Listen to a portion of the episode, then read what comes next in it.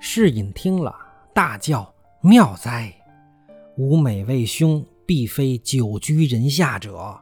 今所吟之句，飞腾之兆已见，不日可接履于云霓之上矣。可贺，可贺！”乃亲斟一斗为贺。雨村因干过，叹道：“非晚生酒后狂言。若论时尚之学。”时尚之学就是眼下人们所崇尚的学问，就是科举考试用的八股文、试帖等等。晚生也或可去充数沽名，只是目今行囊路费一概无错，神经路远，非赖卖字撰文技能到者。贾雨村的意思是我科举考试方面的学问没问题。但是去京师科举考试的路费不够。士隐不待说完，便道：“兄何不早言？余没有此心，但每遇兄时，兄并未谈及，余故未敢唐突。今既及此，余虽不才，义利二字却还识得。”提到义利，说一个小典故：春秋时期。鲁国的法律规定，如果鲁国人在外国看见自己的同胞被卖为奴婢，只要他们肯出钱把人赎回来，带回到鲁国，国家就会给他们以补偿和奖励。所以，很多流落他乡的鲁国人因此得以重返故国。孔子的弟子子贡是一个很有钱的商人，他从国外赎回很多鲁国人。但却拒绝了国家的赔偿，因为他认为自己不需要这笔钱，情愿为国分担赎人的职责。孔子知道后，却大骂子贡，说他这样做是伤天害理，祸害了无数落难的鲁国同胞。孔子说：“万事不过义利二字而已。鲁国的法律所求的不过是人们心中的一个义字。”只要大家看见落难的同胞时能生出恻隐之心，只要他肯不怕麻烦去赎这个人，把同胞带回国，那他就完成了一件善事。而国家给他补偿和奖励，是让这个行善的人不但不会在经济上受到损失，而且还应该得到大家的赞扬。长此以往，愿意做善事的人就会越来越多。所以这就是一个善法。孔子说，子贡的行为虽然让他赢得了美名，但同时也拔高了大家对义的要求。以后那些赎人之后去向国家要钱的人，可能再也得不到大家的赞扬了，甚至可能还会被国人嘲笑，责问他们为什么不能像子贡一样呢？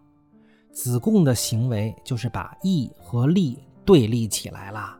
看起来好像是做了一件善事儿，其实是最可恶的行为。所以自子贡之后，很多人就会对落难的同胞装作看不见了，因为他们不像子贡那么有钱，而且如果他们要求国家赔偿的话，反而就会被人唾骂。这就是孔子说的义利。当然啦，孔子也说过，君子义于义，小人义于利。北京老字号的义利食品厂也是这两个字。且喜名岁，正当大比。大比就是乡试或者是会试，大比有时也特指就是会试。兄宜作速入都，春为一战，就是去参加会试，方不负兄之所学也。其盘费于是，弟。自代为处置，亦不枉兄之谬识矣。当下即命小童进去，速封五十两白银，并两套冬衣。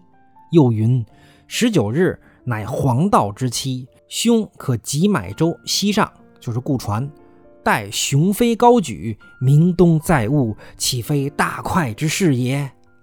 雨村收了银衣，不过略谢一语，并不介意。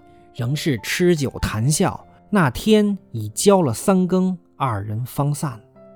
这就是君子和小人的区别。荀子说：“君子乐得其道，小人乐得其欲。”甄士隐胸怀坦荡，仗义疏财。反观贾雨村这个穷酸破落户，自以为满腹经纶，一副天将降大任于斯人也的德行，其实无非是学了一肚子阴谋诡计、祸世污民的钻营之术而已。这号人所谓的成功之后，也是一个毁圣道、误苍生的败类，满嘴仁义道德，实则一肚子男盗女娼。人家慷慨解囊赠与路费，他还在那装大尾巴狼呢。侍隐送雨村去后，回房一觉，直至红日三竿方醒。因思昨夜之事，意欲再写两封荐书与雨村带至神都。使雨村投谒个仕宦之家为祭足之地。甄士隐对朋友真的是没话说，又是送路费，又是写介绍信，真是送佛送到西啦。因使人过去请时，那家人去了，回来说：“和尚说贾爷今早五鼓已进京去了，也曾留下话与和尚转达老爷，说读书人不在黄道黑道。”就是他们不在乎什么吉凶之日，总以事理为要，不及面辞啦。世隐听了也只得罢了。贾雨村拿着钱，匆匆忙忙就走了，连感谢跟告辞这最基本的礼节都免了。很可能贾雨村以小人之心夺君子之腹，害怕甄士隐酒醒后又反悔，把赠送的路费要回去，所以不辞而别。他惶惶如丧家之犬，急急如漏网之鱼，一副小人的丑态跃然纸上。人可以不讲究繁文缛节，也可以不在乎人情世故，但是要懂得礼义廉耻。肉包子打狗，狗还向你摇摇尾巴呢。这种人不仅不懂得感恩，以后得了权势还要反咬你一口呢。